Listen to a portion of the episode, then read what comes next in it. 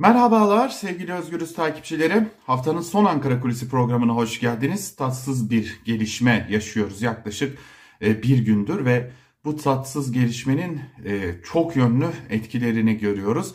E, bugün bu tatsız gelişmenin Ankara'daki hesap hatasına bakacağız. Malum Rusya uzun zamandır işaretlerini veriyordu. Amerika Birleşik Devletleri, NATO ülkeleri başta olmak üzere birçok ülke Rusya lideri Vladimir Putin'in ve dahi, ve dahi e, Rusya'nın Rusya'nın müttefiklerinin e, bir biçimde Ukrayna'nın bazı bölgelerine yönelik bir askeri harekat başlatacağını ve bu askeri harekatın doğrudan doğruya Kiev'e yönelik olacağına dair çok sayıda açıklama yapıyorlardı. Ve bunun karşısında Rusya'dan gelen açıklamalar ise böyle bir niyetlerinin olmadığı yönündeydi. Fakat Vladimir Putin önce e, Ukrayna'nın doğusundaki iki bölgenin bağımsızlığını tanıdı. Ardından bu iki bölge, bu iki bağımsız cumhuriyet, Rusya'nın tanıdığı bu iki bağımsız cumhuriyet bir çağrı yaptılar ve Rusya'yı bölgeyi daha iyi kontrol edebilmek adına davet ettiler. Askeri güç olarak davet ettiler. Ve Vladimir Putin de bir yetki istedi. Askerlerini bu bölgeye gönderebilmek için yetki istedi ve o yetkiyi de almış oldu. En nihayetinde de önceki gün sabaha karşı 5'te bir harekat başlatıldı. Daha erken saatlerde daha doğrusu bir askeri harekat başlatıldı. Ukrayna'nın doğusundan başlayan harekat e, Ukrayna'nın birçok bölgesine yayıldı. Başkent Kiev dahi bombardımana tutuldu. Havalimanları, stratejik öneme sahip noktalar e, yoğun atış altına alındı ve en nihayetinde de Rusya'nın saldırıları sonucunda Ukrayna'nın neredeyse hava gücü tamamen ortadan kalkmış oldu ve Rusya niyetini açık bir şekilde neredeyse Zelenski'nin iktidarının sonlandırılması olarak açıkladı. Tabii ki buna ek olarak da Ukrayna'nın belli bölgeleri, bölgelerinin de en nihayetinde Rusya'nın kontrolüne girmesi olarak da göreceğiz. Öyle ki e, artık ilerleyiş hızlı bir biçimde devam ediyor. Bu o ülkelerde yaşananlar. Bir de Türkiye'de yaşananlar var. Malum Türkiye'nin de ortağı olduğu NATO'dan ve yakın ilişkileri bulunan batılı ülkelerden başta Amerika Birleşik Devletleri olmak üzere bu ülkelerden defalarca gelen Rusya Kiev'e kadar ile ilerleyecek Kiev'i kontrol altına almaya çalışacak en azından bir iktidar değişikliğine yol açmak istiyor açıklamalarının en nihayetinde Ankara'da inandırıcı bulunmadığına dair çarpıcı bir bilgi var. Bunu nereden anlıyoruz? Bunu kimler söylüyor? E, dün yaptığımız görüşmelerde şunu öğreniyoruz. Malum Ukrayna'da binlerce Türk öğrenci bulunuyor ve bu binlerce Türk öğrenci Ukrayna'nın çeşitli üniversitelerinde eğitim alıyorlar ve e, orada yaşıyorlar, yurtlarda, evlerde kalıyorlar.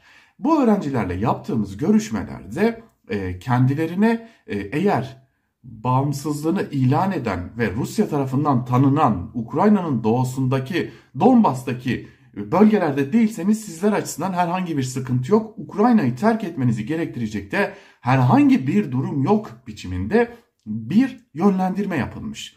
Bu yönlendirmenin acaba başka bir arka planı var mı diye Ankara kulislerini zorladığımızda ise şunu öğreniyoruz. Putin ile gerçekleştirilen görüşmeler, Dışişleri Bakanları ve Dışişleri Müsteşarları ya da temsilcileri düzeyinde gerçekleştirilen görüşmelerin neredeyse tamamında Rusya kanadından Türkiye'ye bir harekat olsa bile bu harekatın sadece Donbas bölgesiyle sınırlı olacağı ne Rus Hava Kuvvetleri'nin ne Rus Kara Birliklerinin ne de herhangi bir birliğin Ukrayna'nın içlerine doğru ilerlemeyeceğine dair bir telkinde bulunuldu ve en nihayetinde de bu telkinin burası çok çok dikkat çekici bu telkinin Ankara, Ankara tarafından doğru kabul edildiğini öğreniyoruz. Yani öğrencilere sizin için herhangi bir sıkıntı yok telkininin arka planında Putin'in ya da dışişlerinin bir biçimde Ankara'yı bu harekatın gerçekleşse bile gerçekleşmeden önceki görüşmelerden bahsediyoruz. Gerçekleşse bile bir biçimde Ukrayna'nın doğusundan iç kesimlerine ilerlemeyeceğine dair ikna ettiği görülüyor. Ve bunu dışişleri kaynakları dahil olmak üzere birçok kaynakta doğruluyor ve en nihayetinde şunu görüyoruz ki Ankara ortaya çıkan mevcut tabloya ciddi bir biçimde hazırlıksız yakalandı. Ve bu hazırlıksız yakalanma durumu nedeniyle de bugün Türkiye Cumhuriyeti kimliği taşıyan binlerce yurttaş Ukrayna'nın Rusya saldırısı ya da harekatı altında bulunan birçok bölgesinde mahsur kaldığını, evlerine evlerinin ve bulundukları bölgelerin yakınlarına çeşitli bombaların, füzelerin düştüğünü ve bir biçimde tahliye edilme taleplerini dile getirdiklerinde ise bunun şu anda mümkün olmayacağının kendilerine iletildiği görülüyor. Peki o zaman geriye bir ihtimal kalıyor. Eğer Türkiye, Rusya'nın bu tarz bir harekatının ki NATO dahil olmak üzere birçok müttefikinden gelen benzer açıklamalara rağmen gerçekleşmeyeceğine ya da kapsamının bu denli geniş olmayacağına inandıysa ve sadece ama sadece Türkiye Cumhuriyeti kimliği taşıyan yurttaşlar orada mahsur kalmadıysa yani bunun daha ötesinde ekonomi piyasalarında, gıda konusunda ki özellikle bağımlılığımız Rusya'ya buğday konusunda olduğuna göre yeteri kadar hazırlık yapıldı mı?